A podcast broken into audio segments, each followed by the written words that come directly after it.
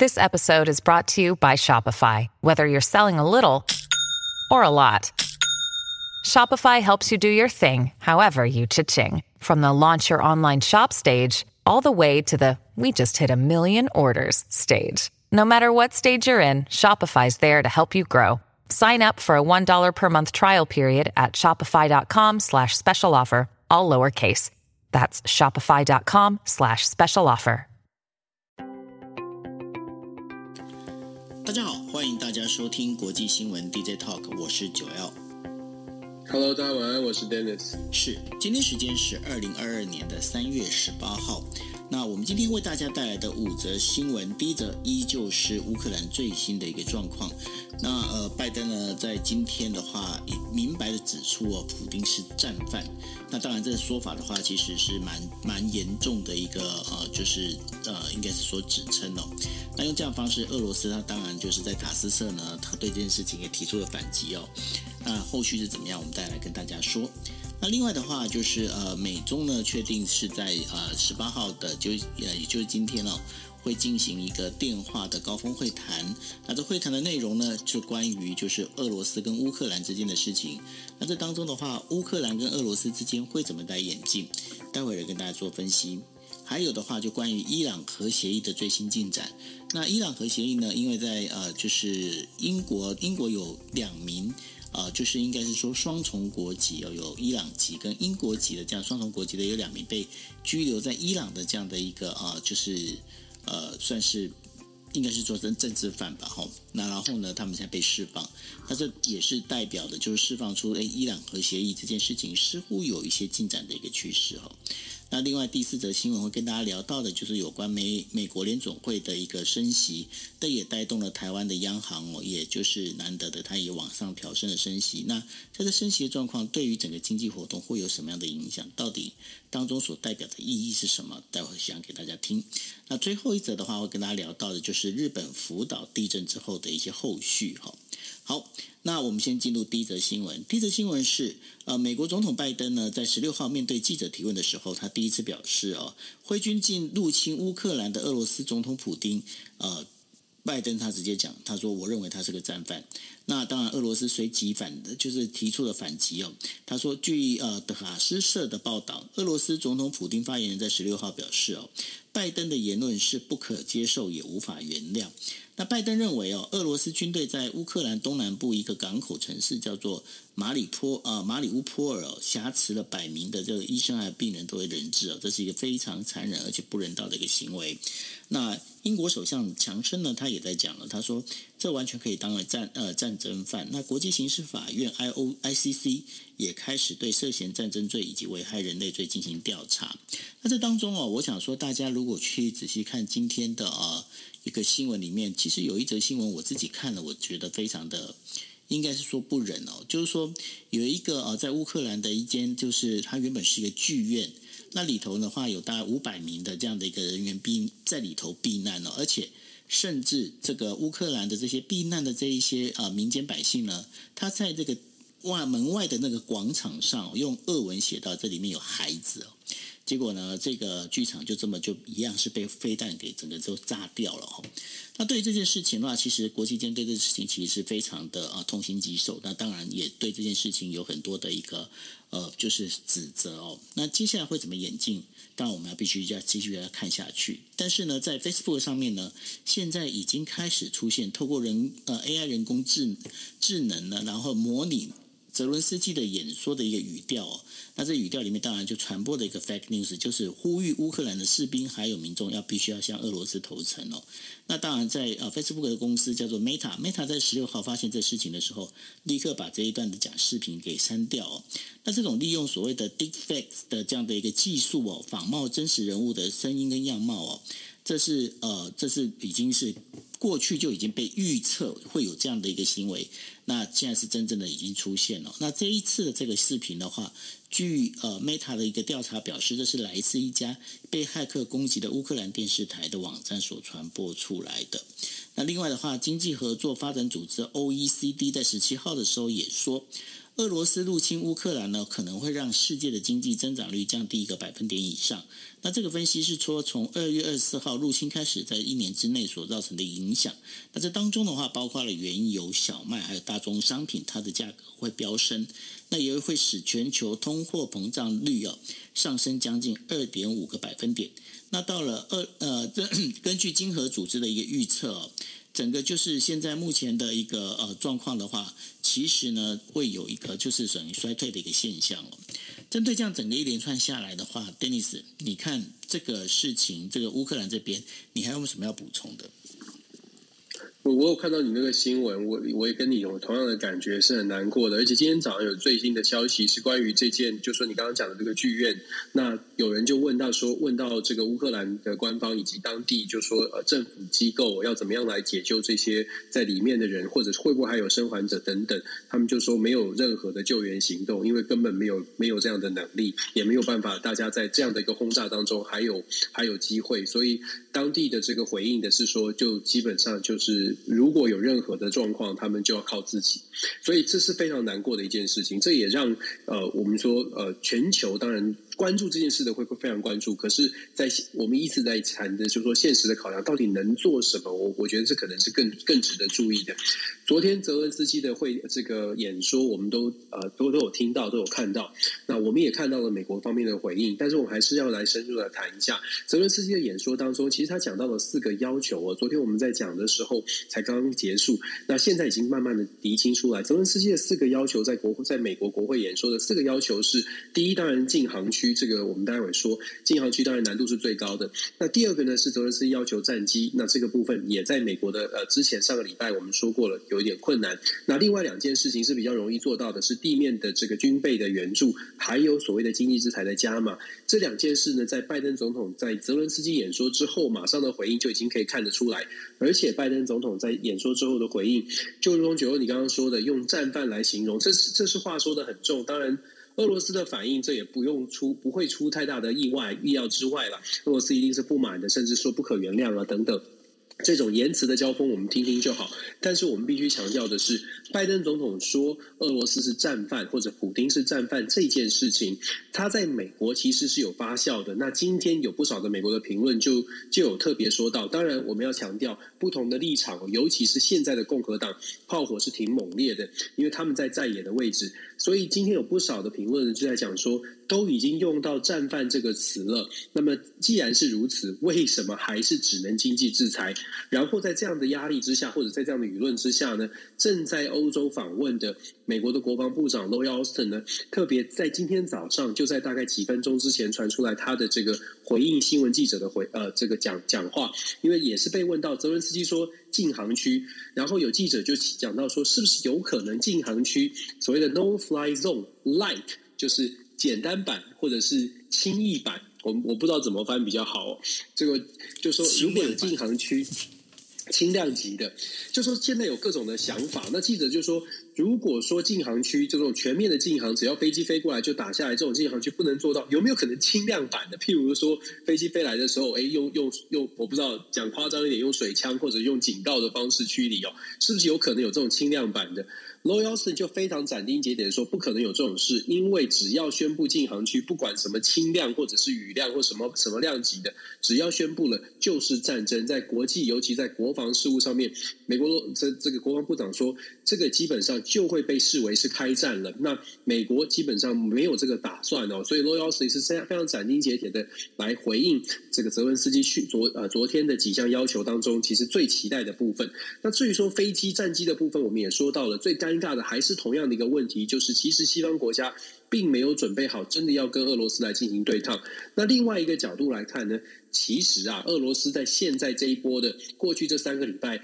真的也打的是精疲力竭哦。所以其实有一些迹象可以看得出来，不设立禁航区，一方面是避免冲突再升高，另外一方面，西方国家大概也在从各种的机这个情报显示。俄罗斯大概也要开始找下台阶，否则他自己包括在经济、包括在军事的这个准备上面、军事的深度上面，可恐怕也撑不住哦。那我们怎么看待呢？就说没有在机密资料的情况之下，我们怎么判断？其实我们从现在乌俄双方的和谈、和平对话，虽然军事上面还是很残忍的在进行当中，很不忍，但是和平对话其实某种程度上也出现了一些进展。怎么说呢？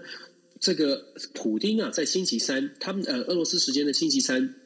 在接受他自己国家广播电台访问的时候，居然自己就讲出了所谓的中立区，就是只要俄乌克兰的中立化，那基本上俄罗斯就可以做考量哦，以中立为前提。那乌克兰的部分呢，在和谈的部分则是强调说要有这个安全保障。这两个差别在哪里啊？其实这两个并没有完全的互相排斥哦，所以我说会出现一个和平的曙光，关键就在这里，因为俄罗斯要求是中俄罗这个乌克兰的中立化。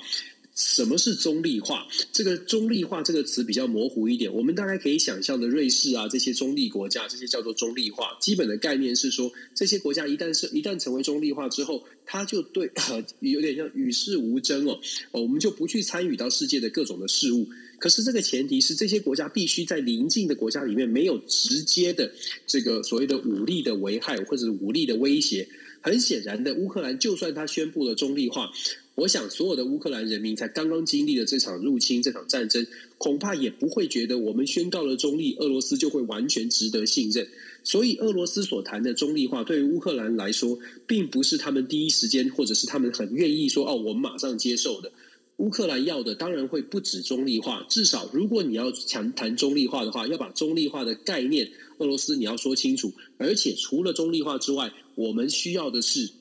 其他国家白纸黑字的保障哦，因为我们不相信乌克兰不相信俄罗斯，俄罗斯所谈的中立化到底有没有包括乌克兰要全部的缴械，不能有任何的这个军事的设备？我觉得这后面呢有空间，至少中立化这个词出现了，变成了俄罗斯的底线之后，就出现了一些空间。所以从俄罗斯的角色来看，我会觉得普丁为什么会抛出这个话？基本上反映出来就是，其实普丁也感受到了压力了，只不过他现在还还有一点这个弹药可以撑哦，他只是要撑到说，让他这个中立化这个概念丢出来之后，乌克兰可以做配合。那我们说乌克兰的部分，他要求的所所谓的这个安全保障。乌克兰这个这一个这一步棋呢，其实他下的其实不是像主要，我觉得不是像俄罗斯在喊话，他其实是向西方国家喊话，因为他要要西方国家像过去签署很多的条约一样哦，如果你们希望可以帮助乌克兰停战。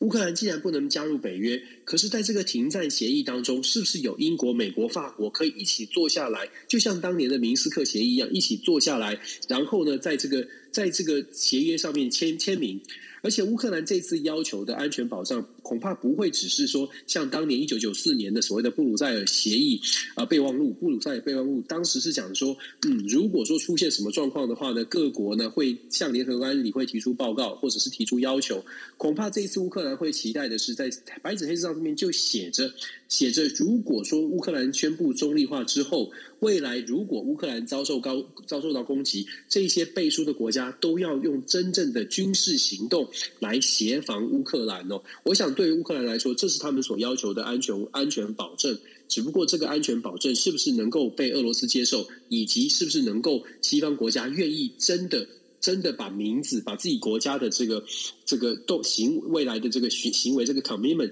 加入进去，我觉得这个是双方现在正在争执，或者双方现在正在为自己做盘算的部分。我自己会觉得乌克兰这么做呢，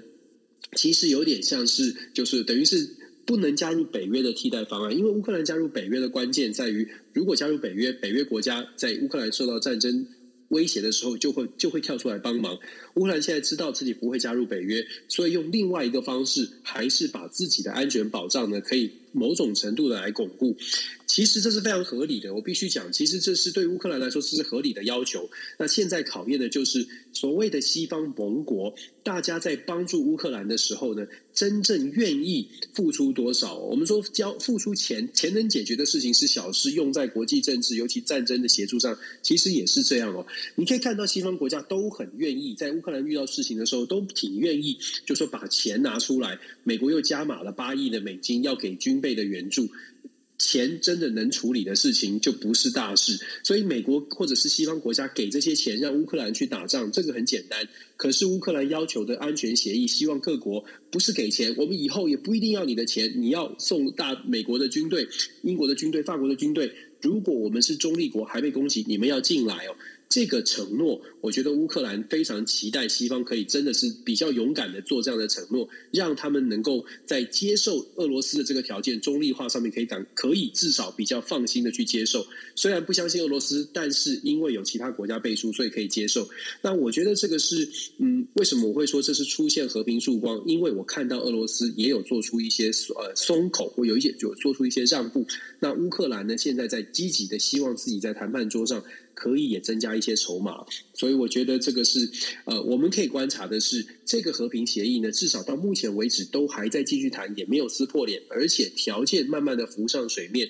所以期待赶快呢能够找到共识，也真的期待西方国家。如果真的要帮助乌克兰，也许在所谓的和平协议或者停火协议上，当乌克兰提出要求的时候，西方国家恐恐怕要更勇敢一点哦，做出民主盟国恐怕要更勇敢一点，真的是要帮助乌克兰做出这样的一个呃，做出这样的承诺，否则我觉得呃，对于乌克兰来说其实挺不公平的，因为毕竟讲了这么多要帮忙，如果没有办法真的给任何的承诺或者是任何的协助，也是空口说白话。那我觉得乌克兰。还是一样为他们祷告，尤其是像九二刚刚提到的那个那个事情，我比较担心的是，战火如果再继续，毕竟飞弹、武器、设备都不长眼，会不会再次攻击到这么多平民聚集的地方？我更我真的是挺担心的，我也觉得真的只能为他们祷告。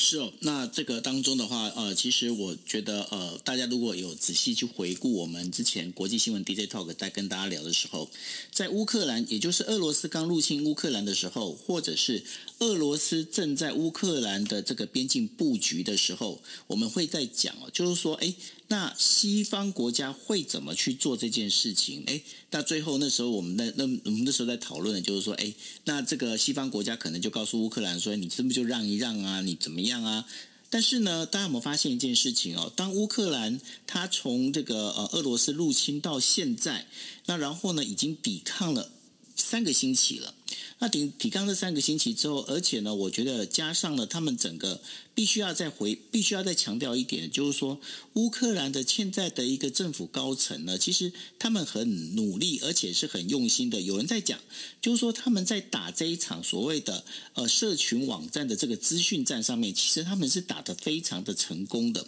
为什么他们打得非常成功？因为呢，这使得西方的人民，也比如说除了俄罗斯之外的人民呢，开始就发现一件事事情，嗯，好像这个。俄罗斯这样的一个做法真的是太糟糕、太不应该了哦。那用这样的一个方式呢，所以才会有进到我们再要进到的第二题里头哦，就是说。为什么现在乌克兰可以有办法去诶要求，就是说那 OK 嘛？那我们来中立化，或者像刚刚在那个呃，就是呃，Dennis 跟大家提到的，就是说诶，那乌克兰说好没关系，我可以不加入北那个北约，但是呢，万一如果俄罗斯又在那边乱搞的时候，你们是不是要进来帮我？那根据英国金融时报的报道。俄乌克兰跟俄罗斯呢，在这这一份这个起草停火条件上面，已经开始有一些等于说彼此之间有一些呃，算是一个相互能够有一些曙光的一个现象哦。那这其中最主要的是，就是刚刚提到的，就是中立国化，还有另外一个就是限缩军备的这样的两个项目。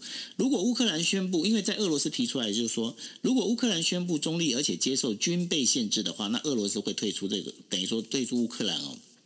然后同时的话，乌克兰呢，他要承诺就不加入北约组织哦。那乌克兰的一个政府高级官员，他在推特上面也是讲得很明白，他说这一份草案最主要是来自俄罗斯。那但是呢，我们乌克兰有我们乌克兰自己的立场。那乌克兰总统泽连斯基呢，他也在十六号表示，需要一段时间才能够做出符合乌克兰国家利益的一个决定哦。但是在这整个事情里面，其实还是必须要有。就是有其他的国家出来，等于说说了算话。那这当中的话，美国跟中国呢，就成了一个关键了。所以，美国白宫在十七号的时候宣布，就是说要呃，美国总统拜登会跟中国国家主席习近平在十八号的时候，针对俄罗斯入侵乌克兰这件事情进行电话会谈。那这件事情呢，是其实是二零二一年十一月美中首脑实行线上会谈以来呢。两国领导人首次的一个直接对话哦。那预计呢，拜登他会敦促习近平不要在军事跟经济上哦去支援俄罗斯。为什么要做这件事情？如果中国继续支持在在军事跟经济上支持俄罗斯的话，对于这个呃西方国家想要就是。给俄罗斯这样的一个压力的一个情况，它就会有个破口哦。那因为目前呢，俄罗斯的军呃地方部队呢，已经在入侵的这个动作上已经停止，但是呢，他们开始所所做的方式呢，就是用轰炸跟空袭。这也是为什么泽伦斯基一直在要求，就是说呃那个就是必须要有实施禁航区这件事情哦。那在这整个一个状况里头啊。那个呃，美国国防部的一个高级官员在十六号的时候就分析哦，俄罗斯已经百分之七十五的这个主力，也就是营战术群呢，都已经投入到乌克兰里头了。但是目前的在从各条战线上已经停滞不动，为什么呢？这当中有一个非常重要的一个呃，就是已经有很多军事专家他们在分析过，在讲了，就是说，因为俄罗斯的这一些不管是战车部队也好，当他们进到城市战的时候。如果俄罗斯他没有二十五万军人军队要进到这个城市里面，在里面城市防守的那个乌克兰军队的话，大概九万人左右是可以去做有效的一个压制哦。那这也就是为什么到目前为止，俄罗斯呢，他只能用所谓的就是。空袭啊，或者是轰炸啦、用这样的方式来去摧，来无等于说算是无差别式的来去摧毁，就是所有的这个乌克兰的这些主要都市的原因。那也传出哦，传出叙利亚，他呃，就是俄罗斯呢有找叙利亚的佣兵，为什么呢？因为叙利亚佣兵是比较容易去打这所谓的那个城市的巷战哦。但是这当中有一个比较大的一个问题哦，大家知道叙利亚佣兵，你说嗯，那然后他们指挥。到底是要用阿拉伯语还是用俄语哦？这件事情其实也是一个关键哦。所以在很多的一个情况之下，这就是刚刚呃，Dennis 跟大家讲的，就是说，诶，俄罗斯军队感觉上好像也出现了一些疲态，这也是为什么会开始朝向，就是说，诶，这和平是不是有曙光这件事情，大家开始在观察这件事。但是，但是必须要讲的一个重点就是。也有人在讲，诶，那俄罗斯是不是正在做一件事情？因为他等于说是等于明着跟你讲和，其实暗地里面在聚呃聚集更多的一个军队进来哦。那这当中，其实我在昨天的时候看到一个讯息，我觉得还蛮有意思，可以跟大家分享的。我们在昨天呃国际新闻 DJ Talk 的时候，我们提到了，就是说德国提高他的军备，要把它军备从 GDP 呃就是 GDP 的那个一趴。以下，然后把它提升到两两这两趴哦，百分之二。那然后，嗯，那百分之二的一提升的话，大概是呃，大概是五百亿美金左右。如果我数字没记错的话，后来我仔细看了一下一个数字，其实呢，在俄罗斯它的一个军费国防的那个 GDP 哦，是已经在他们呃，在等于说军费国防在他们 GDP 是四呃四趴到五趴，但是呢，这当中只有三百亿哦。后来才发现一件事情，这个 GDP 的这个。比那个比例啊，其实跟金钱的比例其实不太一样。那对于这整个事情，我想说，Dennis 这边你是不是有什么要跟大家做分析的？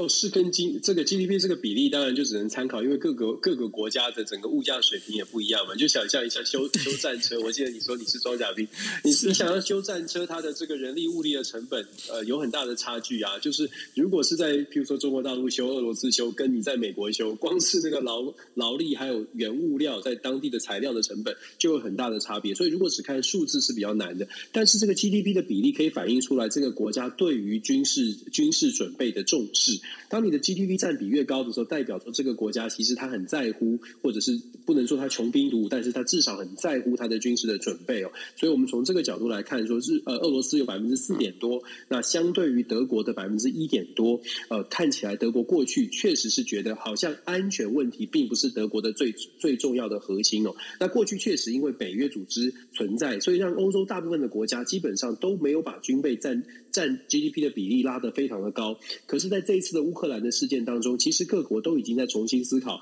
是不是军备预算要提升哦。我们其实前两天都在分享说，欧盟的国家呢，事实上每一个国家都有自己的军事实力，但是第一个是这些军事实力够不够，够不够用。以现在的这个呃，以前是和成平时期，但是现在国际出现这么多变局的时候，每个国家都要去反思现有的国防力量够不够。再来是我们昨其实昨天还在讲说整合的问题哦。如果讲说北约组织的三十个国家，欧盟的二十几个国家真的遇到军事冲突，想要真的要合并来作战的时候，其实会遇到很大的，像是资讯呃整个这个资讯通讯系统，这个所有的军事设备，像是飞机、船舰啦这些武装设备，这么现代化的情况，是不是能够整合？语言有没有有没有能够整合？或者是这个所有的直管通信的这些讯号能不能整合？这些都是很大的问题哦。这也是为什么我们昨天才特别提到说，像法国、法国、德国、西班牙，还有在设置了所谓的在空空军系统里面设置二零四零年的一个整合的计划，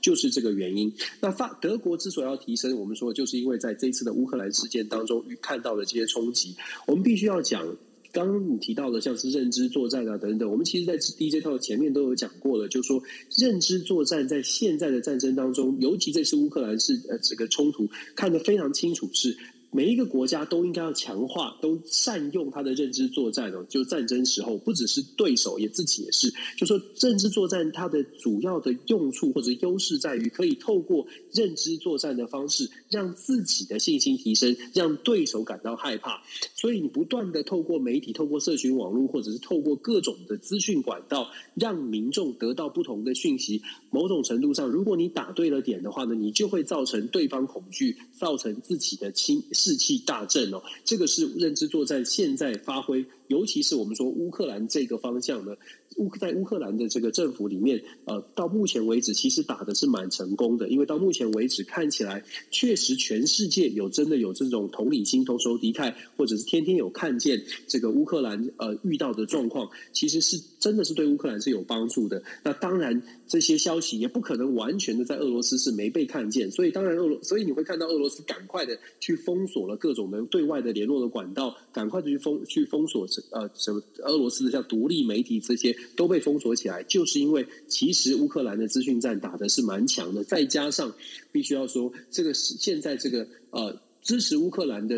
这个人数跟国家远比支持俄罗斯的多，在这样的情况之下，其实俄罗斯的资讯的管道很大一部分也受到了。各方的资讯等于是呃，你也可以说它是认知作战，就是各方的认知作战不断的在冲击俄罗斯，这一点对于普丁来说，它也是一种压力哦。那我们讲到说，嗯，从认知作战讲到中国的角色，我们刚刚你刚刚说到拜登，其实最新传出来是星期五就要通了电话，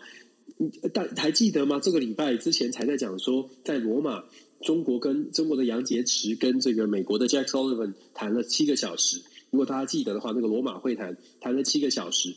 七个小时没有谈出任何结果，最终是得拜登上阵。这个其实又是一个历史的重演。就在拜登就是就任初期，常常的情况是要呃，就说他安排了很多人去跟中国的各个部门的去就去做谈判。譬如说阿拉斯加会议是最明显的一个例子哦。谈完之后呢，基本上谈不出任何事情，最终也得。变成要是拜登跟习近平通电话，自己来主帅亲征。其实拜登的团队遇到了好多这样的状况，都是前面的团队，拜登其实有期待他们完成一些任务，可是好像都没有完成拜登的期待哦。那更不用说起不久之前的贺锦丽出访的出访出访波兰的问题了。结果拜登自己要去，你就可以看得出来，其实拜登现在真的很累。那现在拜登要去跟习近平谈什么呢？他谈的当然主要的问题就是现在。中国，你到底要站在哪一边？我相信在星期五的这个对话当中呢，拜登会软硬兼施的，让中国好好的去想一想，在这个历史的关键时刻要站在哪一个位置。我们必须要很很很诚实的说，不管我们对于中国的态度是什么样，但是中国它很大，它毕竟是有十四亿人口，它有一定的经济军事的实力，尤其在现在这个这个 moment，这个乌克兰这冲突的这个时间点，过去这段时间这三个礼拜以来，中国一直都没有对对乌乌俄之间呢采取非常强力的选边站，更没有就是像预期的，就是像大部分的国家一样站在西方国家这一边，当然有它很多的理由，我们也之前分析过，对中。国而言，他是非常小心的在盘算，因为中国想的是现在的状况到底怎么走，对他是比较有利的。如果选择了听从美国的，或者是跟着美国走，会不会又变成了变成要变成呃，要像过去一样韬光养晦，走韬光养晦路线，变成美国的美国的小老弟？还是说中国现在呢，像习近平过去这几年一直在强调的中国梦已经崛起了，东升西降是未来的趋势。如果习近平仍然保持着这种中国已经崛起、东升西降，而且没有韬光养没有重回韬光养晦的可能的话，那么在星期五的会谈当中，习近平可能就会向拜登展现他自己的信任、他自己的信心，或者是他自己觉得未来的中国可能还是不会在在这一次的事件当中呢，去站在西方国家一样跟着谴责俄罗斯。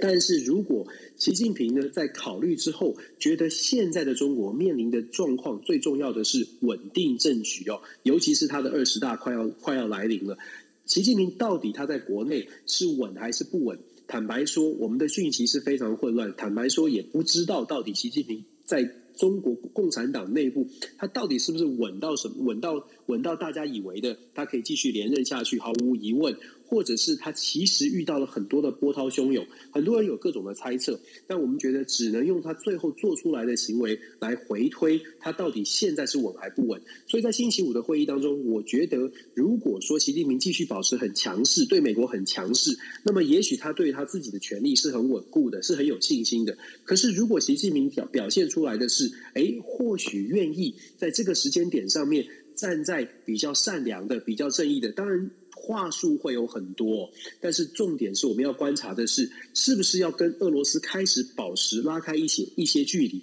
如果中国跟习近平，就是习近平跟拜登谈话之后，我们看到的消息是跟俄罗斯要稍稍的保持一些距离。我觉得那个迹象就代表，其实习近平自己内部的遇问题也挺多，他必须要去稳稳固内部的政局。但是相反的，如果在星期五之后，我们看到的是习近平依旧强调中国坚持所谓的。俄罗斯、乌克兰都有他们自己的立场。中国坚持呢，要在这个问题上面，希望可以让各国的主权可以自己自己伸张、自己发挥、自己论述，而不去介入，不不去跟美国呃美国这个呃的想法做呼应的话，我会觉得，也许习近平现在手上握有的权力，让他觉得。嗯，他自己应该是稳的，而且让他觉得中国还可以继续在中美的竞争上面继续比较强硬的对抗哦。那我觉得这个就是这就像我们说的。因为我们不知道习近平现在在中国共产党到底稳还不稳，所以只能靠他最后出来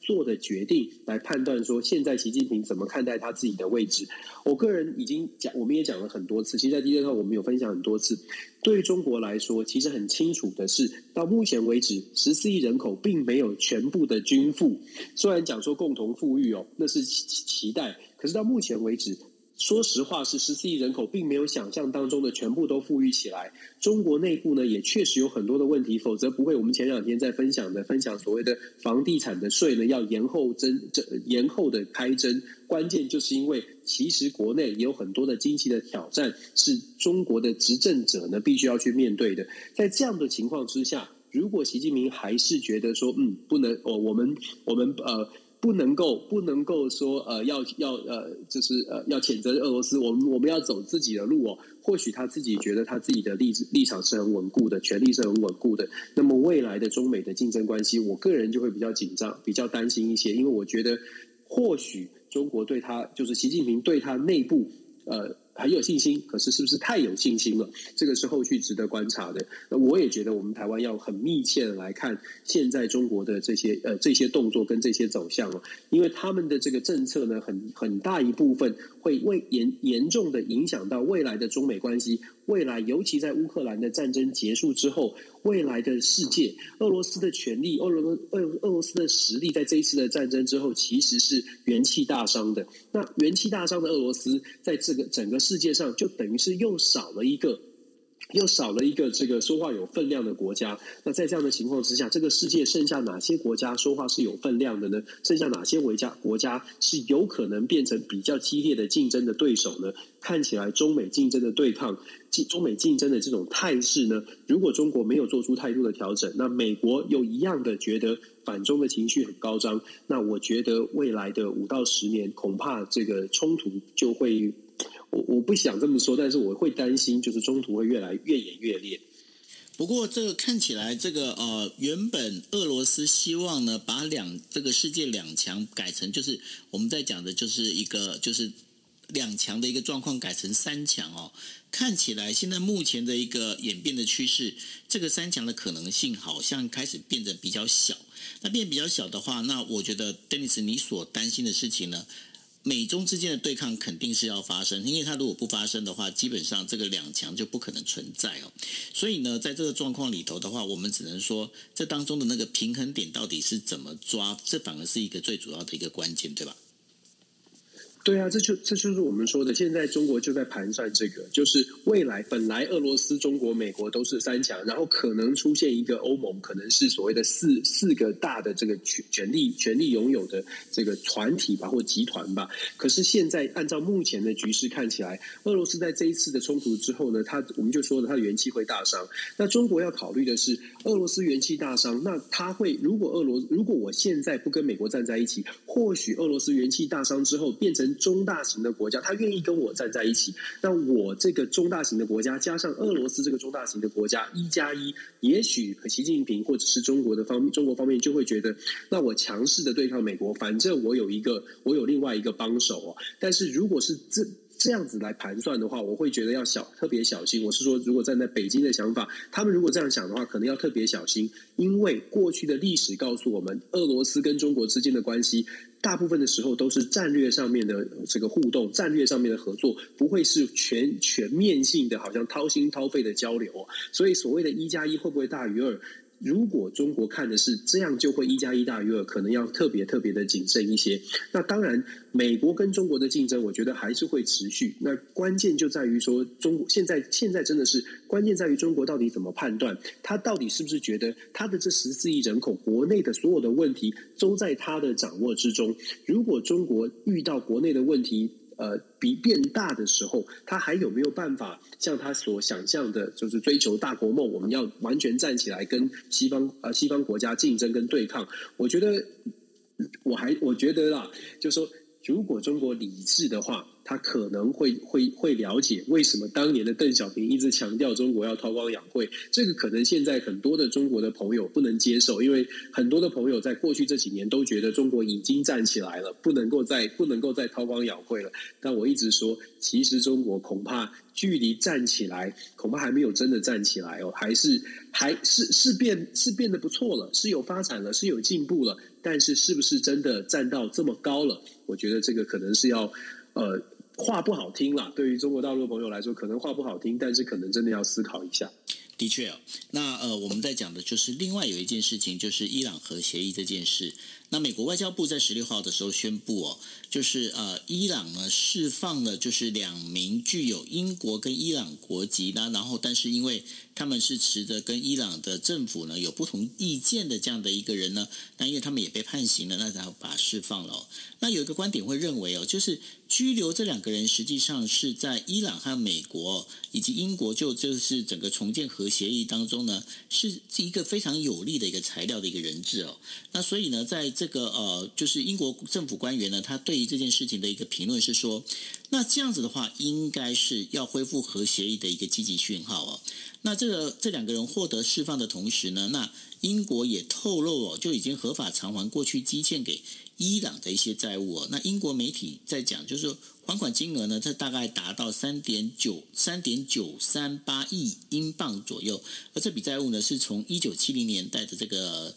呃，坦克订单开始哦。那英国否认，就是这个还款跟释放之间是不是有当中有一些相关的一些事情哦？那对于这样整个一个讯号，Dennis，你觉得这个是不是也代表着伊朗他愿意坐下来谈？因为我们在上一次已经有讲了嘛，伊朗本来很坚持的，就是说如果俄罗斯没有进来的话，他们是不想谈这一件事情的。那这样的话，是不是也就代表着哎？那未来的话，对这个核协议这件事情开始有一个比较正向的发展呢？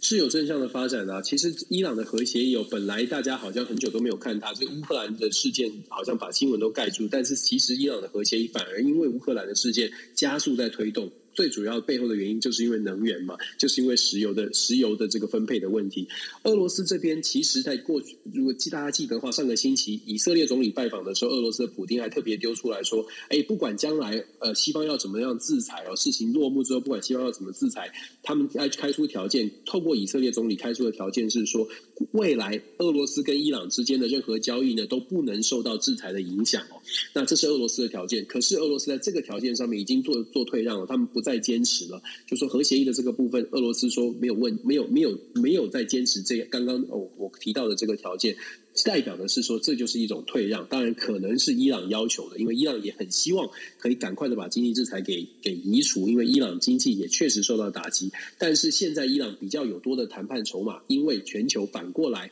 也希望，也需真的是需要伊朗的石油。所以伊朗呢，其实现在。我们不只说西方国家希望谈，其实伊朗也希望，也真的是试出了不少的动作，希望可以把这个核协议赶快的、赶快的连带的把它处理掉。那伊朗这边呢，做出来的刚刚九欧我们分享的这个今天这个消息，就是释放了两两名有英国公民身份的人，呃，不要说人质啦，就囚犯吧，确实是政治犯，因为他们两位都是在伊朗的境内被抓起来的原因，都是因为说散散播不利政府的消息。他们都在强调说，政府有一些事情是做做错的，那就被这伊朗政府抓抓起来，而且一判呢都是判六年、判十年哦。而且这个呃，这个女性呢叫做呃 Ratcliffe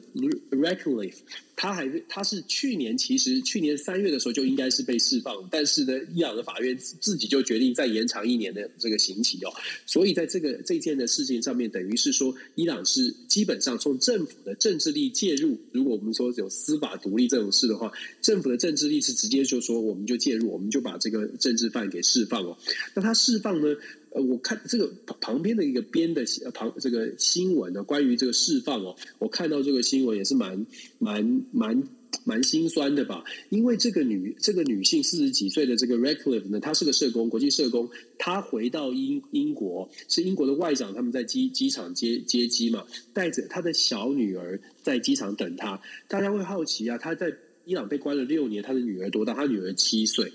所以他的女儿七岁。然后第一句话看到的，看到他妈妈是说：“Is that mommy？” 就是他是不敢相信他妈咪是出现的。我觉得是，对对于有父母的，都有有有小孩的来来说，是是很难想象的。就是一岁的小孩离开了，然后七岁才回来，然后从来都不知道他小孩是怎么怎么长大的。所以这是蛮无奈的事情，也是很难过的。那。这个这个是岔开话题了，但是我要回来回来讲说，其实伊朗做出这些动作呢，它释放出来的当然是正向的消息，释放出来的就代表代表的是，现在伊朗核协议很可能在台面下，除了这个英国人质释放，其实美国这边也有也会开出一些相对的条件，我们也许在媒体上面还没有看到，但是我个人会判断，或许美国已经逐步的在。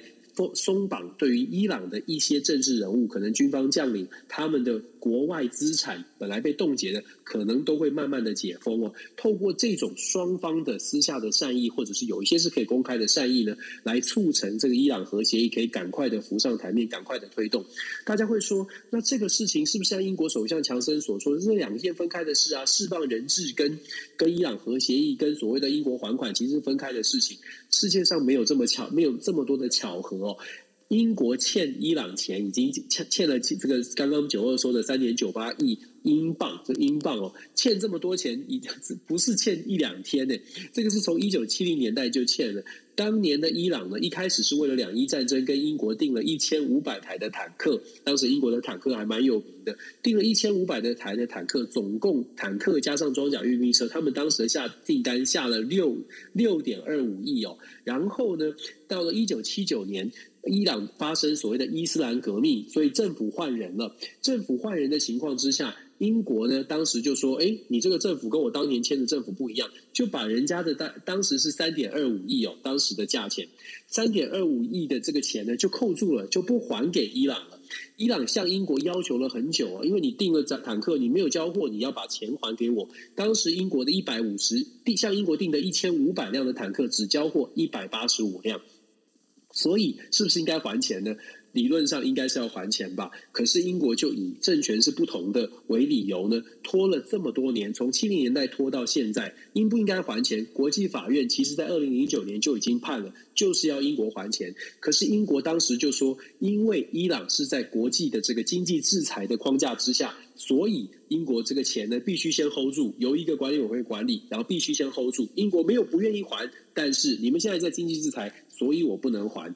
从这样的故事脉络可以看得出来，这件事情呢，英国其实如果呃，如果英国要继继续拖着不还也是可以的，但是为什么在这个时间点要去做这个还款的动作？很大一部分原因当然不会是像波尔教授所说是完全平行的两件事情哦，没有这么巧，天下没有这么巧合的事。当然是因为英国也觉得跟伊朗的核协议必须要赶快的谈成，所以在这个时候做出这个还还款的动作。那当然三点二五亿，从二零零九年到现在三点二五亿，再加上其他的规费以及其他的利息费用。目前看起来呢，英国是打算还三点九八亿哦。然后英国很有趣哦，英国的外长说呢，这个还的这个给的这个呃给还给伊朗的这个钱呢，他们会要求伊朗用在所谓的人道相关的事件上面。我不知道九二你听到这个是有什么感受？我的第一个感觉是说，没有，我的第一个感觉是说。你我你刚刚知道这个故事的脉络了吗？伊朗去买坦克车，然后对方没有交货，然后把货款扣住，扣住之后呢，拖了三十几年，拖了三十几年之后呢，现在要还我了。还我的时候说不行，你一定要怎么样用哦。我心里就想说，如果我是伊朗，这不是我的钱吗？我会不会觉得好像哪里怪怪？这是我的钱，你，你欠我，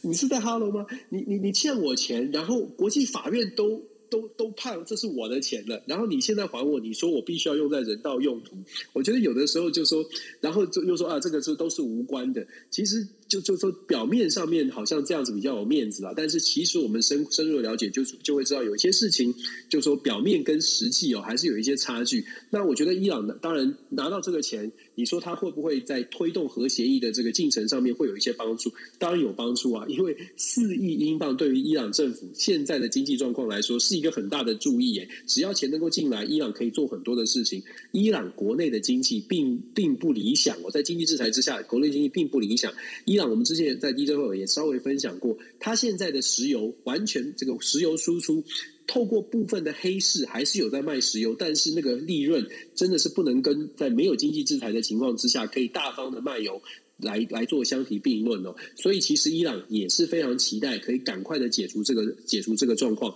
只不过我们也在这边必须要讲，像英国释出这这这些善意，希望可以推动伊朗的核协议，美国也是，美国也希望伊朗核协议可以赶快搞定，因为能源的缺乏，因为能源必须要能够补上俄罗斯这个缺角。问题是出在说，现在跟伊朗核协议谈成了，为如果为的是短期内能源可以这个能源的压力可以舒缓，可是伊朗如果它本身的政权还是一个嗯，可能在价值上跟西方国家完全不一样的，我们可以说短期内呢解决了燃眉之急，解决了石油荒、石油危机，但是长期。伊朗跟俄罗斯的关系是如此的紧密，而且伊朗跟以色列，或者是伊朗对于也门的这个内战，都仍然有持呃仍然有很大的影响力。那如果说解除了伊朗的经济制裁，让伊朗可以有更多的这个石油的收入，让伊朗也进一步的强化，再加上过去这几年，其实伊朗在核子武器的研发上面哦。已经有长足的进步了。就是二零一五的核协议，当时就不是把伊朗的核子的武器的研发能力完全消除，只是限制。那在拜这个川普退出核协议之后，短短的从二零一八年到现在，短短的三年多的时间，我们在媒体上面都已经可以看得到，都听到了伊朗的这个浓缩铀的提炼呢，不。每过一段时间就说啊，提升到百分之多少，百分之多少，这个提升到百分之多少，它背后代表的是它的研发技术已经提升了。在这样的情况之下，其实我们有有一点让人家担心的是，对核协议解决了现在可以解决现在石油价格，解决了现在的危机，但是会不会为未来的世界的动荡？丢下一枚，埋下一个不定时的炸弹，因为伊朗它的能力可能会变得更大一些哦。我自己在看到这个新闻，看到大家觉得，哎，好像伊朗核协议可能可以上桌，可能可以通过的时候，我心里面慢慢的隐忧是，伊朗把把用形容吧，纵虎归山哦，纵虎归山之后，对未来真的是好事吗？伊朗会因为经济上面解解解松松绑了，然后就开始觉得，哎，这个西方国家还是不错的，我们还是可以交朋友的，会是这样吗？我自己其实是蛮怀疑，也是蛮担心的。可是不做这件事情，能源怎么办？对啊，就是短短期的跟长期的嘛。我们这当然我们知道最难的就是，哎，现在这个问问题，我们就必须要解决。那是不是先解决这个？那以后再说。这个我觉得这就是哦，政治政治领导人也真的是难难题很多了。是，这坦白说真的很难。呃，不过这边要跟大家插播一下哦，刚刚我们在呃，就是国际新闻 DJ Talk，我们在第一则新闻在跟大家聊到的，就是那个呃，在乌克兰东南部的，就是马里马里乌波利的这样的一个剧场哦，里面有五百多人，呃，民间等于说算是平民百姓住、呃，就是在里头避难的这样的一个地方，那当然里面有很多小朋友哦。那这一个剧场呢，现在根据呃，就是乌克兰最呃媒体的那个当地媒体最新的报道。目前已经有一百三十个人被救出来了，哈，一百三十个人被救出来。那当然，呃，最近一个最新的一个讯息是说，现在乌克兰因为这一次的俄罗斯的入侵哦，呃，造成很多的小朋友呢，就是应该是说他们等于说，呃，可能爸爸妈妈就是呃。不在了，那然后呢，变孤儿这样的一个事情，现在非常的多，有这样的一个状况哈。那这是跟大家做一个补充报告，因为有这个剧场已经有一百三十个人被救出来了。OK，好。那我们接下来第四则新闻是要跟大家讲的，就是美国联总会呢在十六号宣布要调高利率一码，那这是二零一八年以来首度升息哦。那官员预测呢，今年其余的六场会议当中，大概每次都会做升息，而主席鲍尔呢在会后的记者会中强调哦，英国的呃美国的这个经济呢非常强劲哦，它可以抵御升息所带来的一个压力。然后呢，他透露呢最快可以在五月的时候宣布呃缩减资产负债表。那这个升息一码呢，虽然这是在市场的预期里头，但是声明出炉之后呢，金融市场的一个震荡还是非常激烈，尤其是美国股市呢，呃，既有曾经一度回吐哦，上呃，这是之前所涨的一个涨势。那道琼指数呢，也在继续上下震荡。那最后的话中，呃，最虽然说最后的一个呃，就是用大涨五百一十一十八点七六点来做的时候，啊，那接下来呢，其实在这整个一个。呃，联总会调息的一个状况之下呢，台湾的这个呃央行呢也跟进哦，所以说在十八号的时候也会升息一码，冻结了连七冻哦，那这也是央行总裁杨金龙的任内呢首次的一个升息。那央行呢，它这次大概是十年来哦，就是第一次的一个升息的一个举动。那针对这些反应呢，那杨金龙他是表态说，就是说央行升息的决策是考量到三个条件，第一个是国内的一个通膨情势，然后主要国家的央行升息的一个动向，还有国内产业复苏的一个状况哦。那针对这样整个一个升息的一个状况，因为其实不只是呃现在包括就是美国、台湾，还有呃英国这边好像也传出也要升息了哈。那接下来的话，Denis，你觉得呢？这整个一个呃联准会调息的这样的一个动作，会带来怎么样的一个影响呢？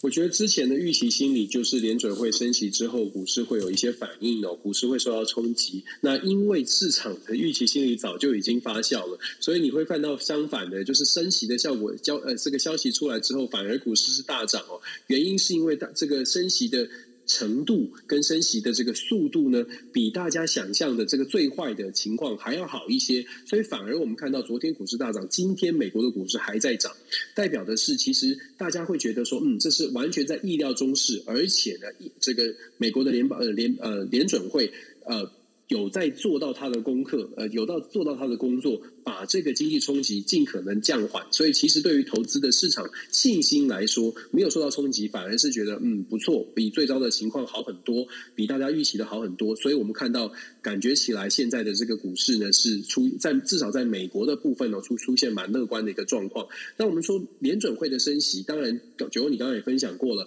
呃，分享到的这个部分就是说，它的升息，它当然是做了综合的考量。所谓的综合考量，就是说美国基本上考虑的是。呃，鲍威尔考虑的是，现在美国的整体的经济的状况应该是健康的，就说是可以承受这样的冲击，所以才会做出这样的升息的决定。那确实，美国在后疫情时代。过去大家一直在担心说，哎，那疫后疫情疫情过程当中转过渡到后疫情时代，会不会出现适应不良的问题？所以联准会其实一直 hold 着这个利呃利息的政策，不敢贸然的行事。那现在升息，做出这个升息的决定，某种程度反映出联准会经过种种的评估之后，觉得美国的经济是健全的，也因为这样的背后的讯号，再次的把这个我们刚刚说的整个股市呢就。借此而推升起来，因为大家觉得，嗯，同这个联准会都已经评估过了，整体的呃整体的经济状况是健全是稳定的，后疫情时代大概可以平顺的过渡，所以才会出现这种信心哦。那这是第一，就是整体的经济状况应该是健全的。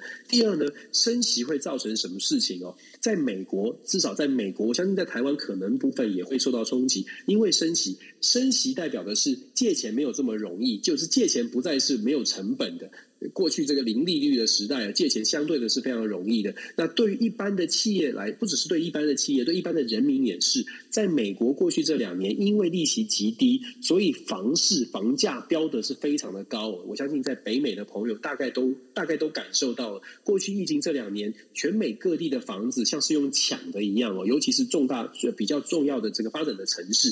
以我所在的德州来说，买房子你很少看到以前从来没有见到的买房子要排队才能买房。德州这么大，到处都可以空地盖房子，居然会出现排队买房子，房子盖的速度来不及买的速度。你买预售屋，你还没有过几个月，你卖掉你手上的预售屋都能赚钱。这种热热热的房市呢，恐怕这个到现在要呃画下一个告告一个段段落，在升息之后。未来贷款没有这么容易，贷款的利率现在在美国突破突破了四趴，呃，我不知道在台湾的贷款利率是多少，但是相对来说是低于美国很多的。可是美国呢，在过去这两年贷款利率其实是一直很低，有些人可以拿到二点多趴，已经是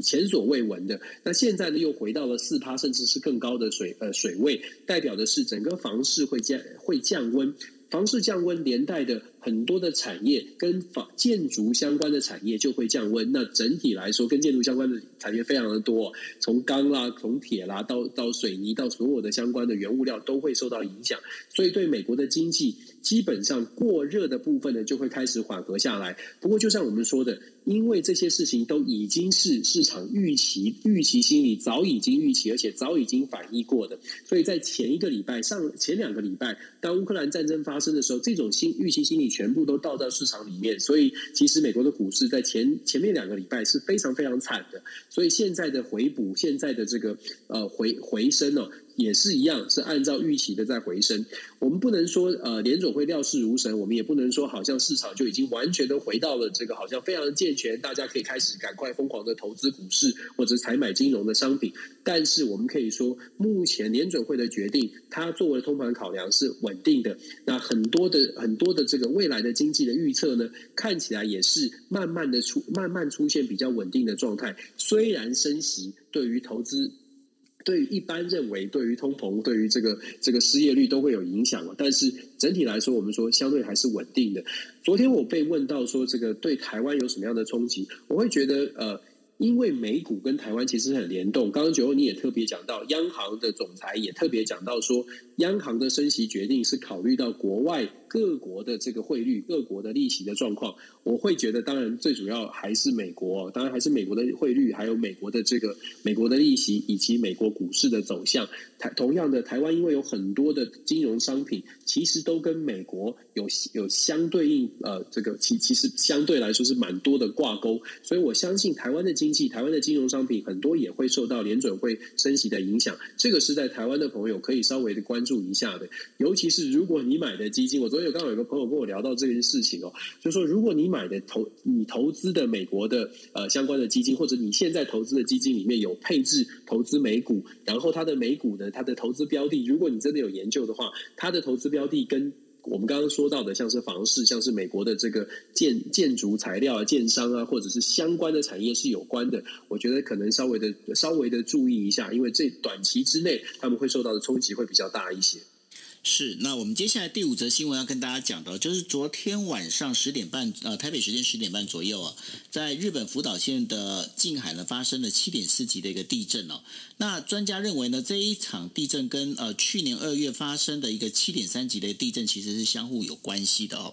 那日本呢，在日本他们现在的一个做法，过去哦，我想说我们在九二一地震之后，我们经常会在讲说，哎，九一九二一地震之后有本震，就是主要的地震叫本震，然后另外一个叫余震哦。但是呢，在日本他们现在已经不称为余震，为什么不称为余震呢？因为一般来讲，如果用余震这两个字的话，有时候会让人家觉得说余震好像那个震度会比较小，所以呢，在这当中的话，因为未来这样整整个一个地震的一个联动性越来越强哦，那所以说也有在台湾有些媒体在讲说，哎，这是去年二月的 N 的等于说七点三级的一个地震的余震。那但是呢，大家知道说今呃这一次昨天发生的这个地震是七点四级哦，所以这个已经不能用余震两个字，但你只能说它是相互有关联的一个地震哦。那在这四个地震里面发生了大概几个状况，第一个就是新干线的那个出轨哦，那在十七辆编成的这样的一个新干线的一个列车里头，有十六辆十六辆的一个。呃，车厢是整个是出轨的状况。那到呃目前的 JR 东日本的话，他们的一个研判就是说，要在三月之内呢，要把这个就是东北新干线的这整个整条线路恢复是有困难的。因为呢，为什么呢？因为呃他们在拍摄到就是这整个，因为这个新干线它本身站在高架上哦，那那个高架的本身的那个钢筋已经外露哦，那再加上十十六辆的一个呃就是新干线的车厢出轨的一个状况哦，那要整个。把它复位，重新再修复，然后再把包括安全点检等等等等之类的。现在已经是三月十八号哦，所以剩下不到半个月的时间，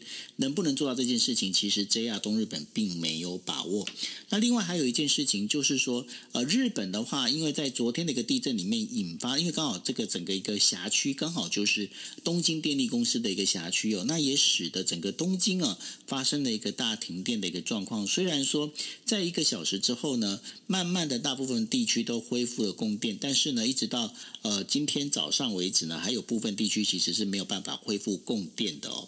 那在这整个一个情况里面哦，我最近就是我在这今天呃昨天发生地震之后，然后就看了很多，包括我的朋友以及就是一些 Twitter 上面的一些内容，发现有些事情其实是很值得我们呃就是在台湾一样是有地震这样的一个危险的这样的呃等于说嗯国家哈可以来做参考的，怎么样呢？因为我发现很多人他们就。立刻拍摄，就是他们有戴了那个安全帽哦，安全帽只能就戴在头上。那然后呢，有些都就说，哎，我说，哎，那这个戴安全帽，那有没有全？他说不行哦，这个不能拍全身，为什么呢？因为这个穿睡衣哦。那戴安全帽，那另外的话，还有就是一个我们在讲的就是避难包。那避难包里头的话，要放哪些东西呢？包括了相相对应的，包括手电筒啦，还有你的这一些钱包，还有你的证件。那这些的话是要立刻能够抓。的就走哦，所以大家在避难包这这个事情上也要想要想清楚。那当然，另外一个，如果地震发生的时候，记得哦，记得第一件事情，先把门打开。如果门没有先打开的话，万一地震造成房屋的一个倾的倾斜的时候，你又被门你门被关在里头的话，这是一个非常危险的一个事情。最后一个东西的话，我觉得还蛮有意思，就是昨天呢，在东京的时候，也东京有很多地区发生停电哦。那东京那边的话，他们其实他们有发呃，等于说。像荒荒川区，他们就有发一个什么样，就是手摇的这个呃，算是收音机。为什么呢？因为停电之后，你不要讲说，那包括了可能手机啦，包括了这一些相关的这一些我们在讲的，就是网络设备啊，可能都都等等于说都机能停摆了。进了停摆之后，其实，在你已经习惯接收很多讯息的时候，你没办法接收到讯息，其实是非常危险的事情哦。那这也是为什么我。嗯，如果说 Dennis 他应该应该就比较清楚。我一直在想说，我一直很希望能够有一个，就是一家等于说我可以去拥有一家那个算是电台哦。为什么要电台？因为电台本身呢，其实在这个在这样的一个就是地震这个大灾害灾难的时候呢，其实它有一个非常重要的一个功能，它就能够传播一些正确的讯息，然后让大家可以用这样的收音机哦，可以去听得到。所以呢，在这整个一个地震发生之后呢，日本他们有很多的一些呃，包括的这一些设备，还有有一些的因应措施，其实很值得台湾来做参考。那 Dennis，你要补充吗？没有，我只是看到我昨天你分享那个地震的消息的时候，我就很紧张哦，我就很我就很难想象，就说会会有什么样的后续的发展，所以我就一直很关心，然后也听到一些呃伤亡，当然当然就说。当然是祈福，然后也希望希望嗯大家都很平安哦。但是我觉得这种天灾好像好像又很难避免，所以你讲的没有错啊，就是随时要做好一些准备哦。你刚刚又讲到那个亡命天涯小包包的事情，让我想到嗯，也许真的每一家都每一家都应该有这种急救、紧急救难的避难的这种这种这种工具吧，这种准备吧。对啊，真的，因为现在天灾真的太多了。是啊，是啊，所以这个呃，大家哦，就是这个避难包的这个准备一定要准备好，而且除了避难包之外呢，里头还可以放一些包括啊紧急的这一些食品，包括食用水哦。那食品跟食用水，在日本的话，他们现在这都有一个固定的一个呃，应该是怎么讲，一个包包这样的给出现。那但是呢，在台湾是好像比较少说可以在超市上可以看得到，那大家可以自己去上网去看。有哪些东西可以来准备？那当然，我觉得我自己是忽略了头盔这件事情。我觉得头盔感觉还蛮重要的，好像是挺重要，尤其地震的时候，好像要保护头嘛。小时候好像有说要要要手要捂住眼睛，然后要保护头，我要蹲低，头要缩起来。那个那个手要捂住眼睛，那个好像是那不是那个。炮轰的时候，不是防空演习嘛？我就记得好像有 两个不要混在一起，什么手捂住眼睛，都是很可怕的。然后躲在桌子底下还是什么，就印象当中很深刻。关于包包的部分，我我 我的包包里面一定会会装分解茶跟一枚饼干。我觉得这个大概就可以够我撑一阵子。是哦，好，那这是我们为大家带来的这个呃五则五则就是新闻哦。那今天本来要帮大家准备另外一则，但是我们把讲嘛，就是韩国的那个离婚率的事情。哦，好啊，可以可以很快的说一下。好啊，韩国统计厅呢，在十七号的时候发表啊，二零二一年的韩国的离婚呃婚姻离婚统计呢，韩国在同一年哦，就是说这个婚姻婚姻数是总共是十啊、呃，就是在二零二一年的时候是十九万三千件，那跟去年相比呢，就是下降了百分之九点八。那这是一九七零年一九七零年以来哦，就是韩国进行统计是最少的一次。那这个对于韩国来讲，这是一个很很恐怖的一件事情。为什么？这是发生了所谓的超超级少子化的现象。那这整个一个减少的理由，最主要的是因为呢，适婚年龄哦，就是在三十岁左右的这个人口呢。第一个，它减少了，然后另外一个就是未婚男女的一个价值观开始发生了变化。当然，还有一个就是因为呢疫情的关系，又使得想要结婚的人呢，他们开始要延，他们开始就一直觉得说要延期这样的一个结婚的时间。大家如果知道的话，最近的这个呃韩国的感染率呢，已经是冲到世界最高哦。那在这种状况之下，我之前也跟大家分享过，在首尔的话还发生了，就是说一个女生哦，她的一个终身，她能够生出终身就是拥有小孩的一个比例，就是一至少生一个小孩的比例，她现在已经只有百分之六十，也就是说，呃，百分之六，也就是说没有办法，她的生育率已经是跟就是呃终身这个等于怀孕有生小孩这样的一个比例，就是人数上已经。已经有一点差距了，所以说已经是低于一这样的一个状况哦。其实这是一个呃韩国这整个超少子化一个非常重要的一个呃数字哦。Dennis 怎么看？那个好像大家越来越不想生了吼。对啊，我觉得压力很大啦，就是尤其在亚洲的国家，很多亚洲国家大概都遇到同样的问题吧，就是生出小孩之后还有教养的问题。我我我自己有这种很明显的感受，就是亚洲的父母还是比较传统，就是觉得，哎，生了小孩之后，小孩要一定要怎么样的啊，怎么样的安排。然后导致年轻的世代呢，光是想着小孩生出来之后，我们要怎么样送学校，然后学小孩遇到的压力，就会让大家很停滞不前。那再加上其实亚洲的嗯高学历吧，高学历代表呃念书的时间会拖长，然后导致他结婚的年龄也往往后延延后，这也都是都有跟少子少子化是有关系的。然后我们刚刚一开始分享这个新闻讲到说离婚的离婚率，韩国的离婚率下降，我有看到他的结婚率有有媒体在。结婚结婚率下下降吗？结婚率下降，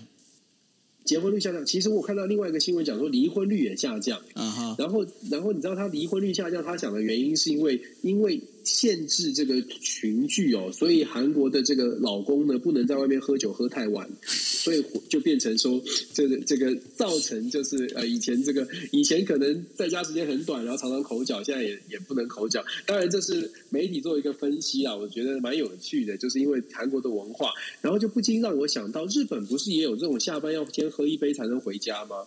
嗯，现在现在呃越越年轻人越来越少，因为呃日本的日本的年轻人哦很妙哦，因为现在呢日本讲究的就是不可以职场霸凌，你知道？那因为过去哦过去因为日本人他们等于说呃大家在。比较习惯就是说，同事下班然后一起出要一去喝酒哦，他们叫做我们，因为一般来讲我们不是讲 communication 吗？他们叫做 nomication，nomi nomi nomi 就是喝酒的意思，就是喝酒，oh. 就是 no nomu nomu 就是喝酒跟 communication 合在一起叫做 nomication。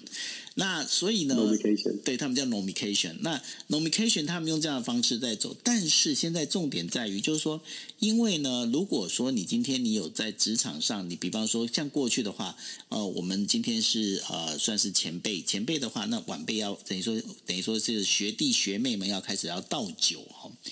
现在不可以做这件事情啊！你现在做这件事情的话，如果这些年轻的小朋友能他跑去跟呃，就是算是人资部门去告状的话，你就吃不完兜着走。那另外的话，所以说你也不能再说，哎，过去的讲，哎，这喝酒啊，男人怎么可以不喝酒呢？不行哦，就是说你如果强迫他喝酒，这也是属于职场霸凌的一环哦。所以呢，现在有很多的小朋友，对，现在有很多小朋友他们是怎么样？他们就开始就是说。呃，你要喝什么？哦，没有，我喝果汁。对，大概就是这样的一个概念。对，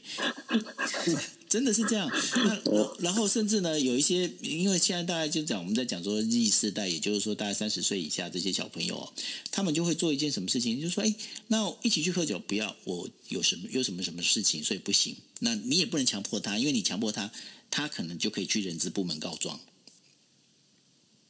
所以哦，原来是这样。对，所以呢，所以因为他们就等于说，在这叫做一个劳动改革嘛，在这劳动搞改革里面，其实这当中，其实在这整个一个进呃，等于说这整个一个状况里头。最最吃憋也最闷的哈，其实大概就是呃三十岁以上一直到五十岁当中的这一群中间主管。为什么？因为呢，他们在 年轻的时候其实是被被比他们大的，他们就是这样这样过来。他本来想说，天啊，总算可以媳妇熬成婆了，你知道吗？当然后当他们到了中间主管的时候，他发现嗯不对了，风向全变了，丞相起风了。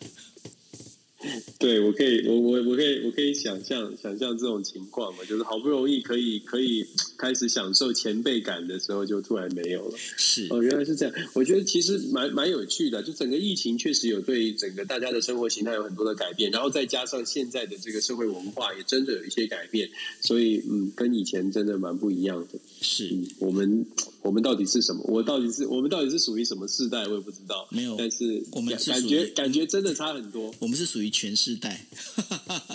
全世代是。昨天前两天我们聊聊那个世代之间对于那个名词，你的你记得吗？啊、昨天说的名词的认知，啊啊，然后今天讲到这个，又又又讲到世代，真的觉得嗯，真的是真的要广泛的去了解不同的年龄层，大家大家看到什么，大家接触到什么文化。也许这样子才真的可以帮助到大家刚沟通，就算没有什么 nom nomication nomication nomication，就算 no 没有 nomication，可是还是要想办法能够 communication。没错，对啊，所以呢，我们是很期待哦，就是说，呃，在我们这个国际新闻 DJ Talk 里面，可以跟大家带来非常严肃的所谓的呃，包括国际间的这一些我们在讲的，就有一些呃相互的这一些呃竞争啊，包括不管从政治、经济、军事。这一些竞争，我们也会把一些带一些比较属于轻松软性的这些内容给大家哦。那这是我们这个星期为大家带来的呃，就是国际新闻 DJ Talk。Dennis，那你有没有什么要跟大家补充？我补充，我期待可以回台湾跟你 navigation。来来来来来，非常欢迎，我们可以摆脱。我还是比较喜欢这样。对我们，我们可以来去吃那个什么那个快炒九九。哎呀，我实在太期待了！现在好像开始台湾有机会可以松绑，我一直在等着，每天都在等着什么样松绑的消息。因为其实台湾有几个会在暑假都已经有安排好，非常想回去参加，当然最主要是可以想要回到回家，所以对啊，我就想说，嗯，如果回去的话，一定要一定要好好的跟大家能够 nomination 一下，对对对，nomination 一下，nomination 一下，OK，好，那那在目前还没有办法直接见面 nomination 的时候，我们先自己各自在家里面先 nomination 一下哦。真的，OK，好，那非常谢谢大家，那也就是这是我们这个星期为大家带来的国际新闻 DJ Talk，谢谢大家的收听，大家晚安喽，拜拜，谢谢大家，周末愉快，晚安，拜拜。